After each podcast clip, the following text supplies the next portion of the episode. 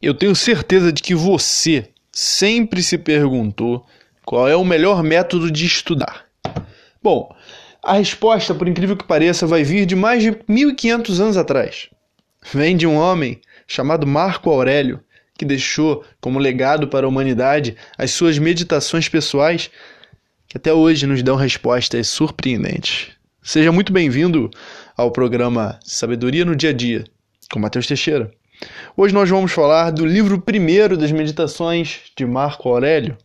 O parágrafo 4 diz o seguinte: do meu bisavô, o não haver frequentado as escolas públicas e ter desfrutado de bons mestres em casa, e ter compreendido que, para tais fins, é preciso gastar com generosidade.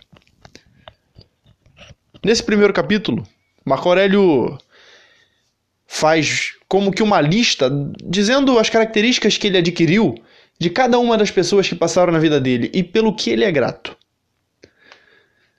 E se você parar para pensar, quando ele diz que adquiriu essa característica do bisavô dele, você percebe que essa realmente é uma característica muito inteligente. Hoje em dia as pessoas se contentam em ir para uma escola, estudar nessa escola, depois ir para uma faculdade, estudar nessa faculdade. Ou seja, elas se contentam em ficar com o conhecimento que é passado ao público em geral. E elas creem que esse conhecimento é confiável. O que Marco Aurélio está dizendo aqui é uma coisa que já acontecia lá em Roma e que continua acontecendo hoje. O conhecimento que é passado ao público em geral é um conhecimento vazio, é um conhecimento mesquinho, muitas vezes já desatualizado e fraco em termos de conteúdo não vai ser um conhecimento especificamente para o seu caso, vai ser um conhecimento genérico. E as chances que você tem de estar desperdiçando tempo ao fazer aquilo são enormes. Existe uma alternativa muito melhor. E essa alternativa é especializar-se com mestres. Ele está dizendo o quê? Que você precisa ter mentores, que você precisa desfrutar desses bons mestres em casa, te ensinando a arte deles. São pessoas que não estão vivendo simplesmente para a questão do dinheiro. São pessoas que vivem a paixão daquele conhecimento e passam aquele conhecimento com grandeza, com maestria, com beleza.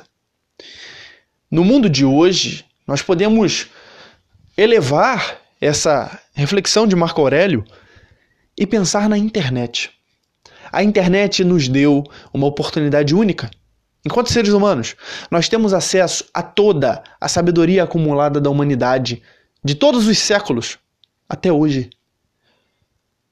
E só depende de você utilizar essa sabedoria ou não a seu favor.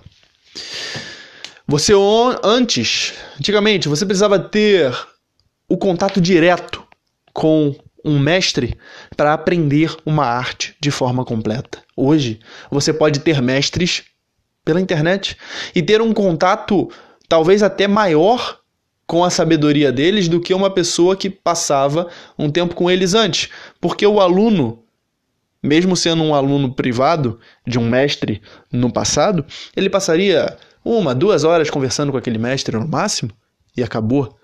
Agora, você pode passar o dia inteiro tendo acesso ao conhecimento de alguém, se você quiser. Os livros também nos dão uma grande ferramenta. Mas o que Marco Aurélio nos deixa ainda mais, em termos de legado, é mostrar que, em consoante com o que está escrito no livro de Provérbios na Bíblia, vale a pena usar seu dinheiro, seus recursos, trocar pelos, pela sabedoria e pelo conhecimento. A sabedoria e o conhecimento são os melhores investimentos que você pode fazer. As pessoas às vezes ficam confusas. Eu não sei o que fazer, eu ganhei tantos mil reais e não sei no que investir. Invista na sabedoria. Não tenha pena de gastar para adquirir conhecimento, porque esse conhecimento vai se tornar um ativo muito poderoso depois. Quanto mais você sabe, mais você tem chances de ganhar dinheiro. Porque o dinheiro, na verdade, é uma consequência do valor associado ao seu eu, ao seu conhecimento avançado. Você, se hoje ainda não está nessa busca de forma ferrenha, de forma verdadeira, chegou a hora.